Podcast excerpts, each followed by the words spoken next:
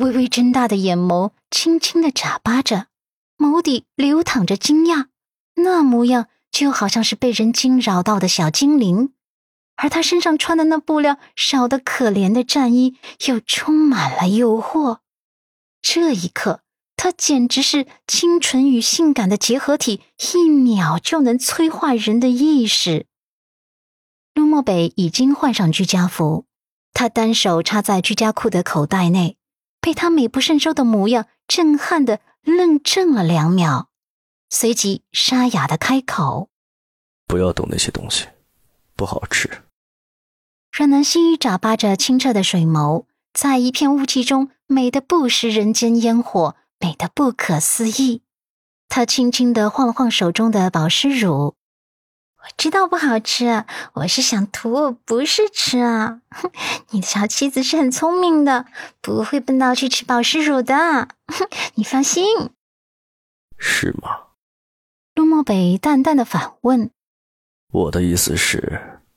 你涂抹在脸上、身上，最后都会被我吃到嘴里，是我觉得它不好吃。阮南希脸颊娇红成了一朵花，这这算是冷幽默吗？然后不等他反应过来，他的身子一轻，已经被男人抱到怀中，最后丢到了柔软的大床上。在大床上，陆漠北如愿以偿的啃到了。原汁原味，没有添加任何人工防腐剂、化学化妆品的南希，原料不错，口感也非常棒，可塑性也比较强，可以自行翻面。柔软的羽绒被就像是云朵一样包裹在他们的身上，随着他们的身体一起翻滚。因为是甜蜜的，所以云朵也成了棉花糖，甜甜的，柔柔的。呃。陆漠北的声音沙哑，却不失沉稳。刻意的压低后，会变得很好听，在他的颈窝里慢悠悠的传出来，连带着他的肌肤跟着一阵阵、一片片的发痒。南希主动、热情，就像是小野猫一般诱人。他的生理告诉他急不可待，心里又在告诉他不要操之过急，就像是吃一道美味的菜肴。嗅一味雅致的香水，尝的它的色香味，品它的前调、中调、基调。房间内开着一盏落地的小台灯，淡淡的暖黄照在他的半边脸上，为他英俊的轮廓上浮上了一层金光，流转出魅惑的弧度。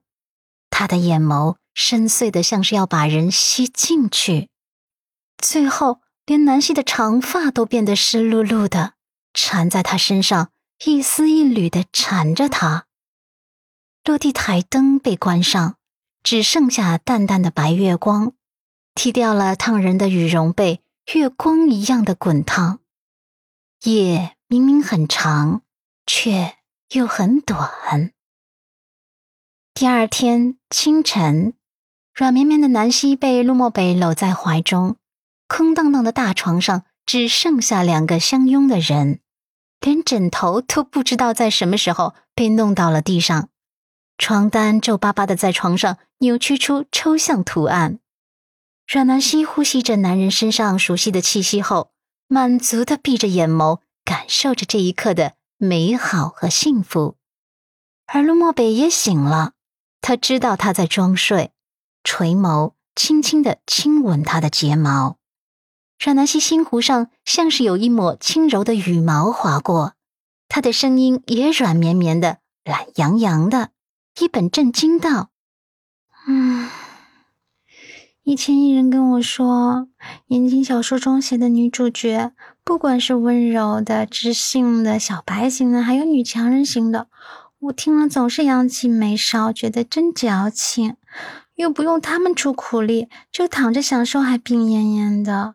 要是我，一定能生龙活虎的跳起来给总裁捶背按摩，顺带做早餐。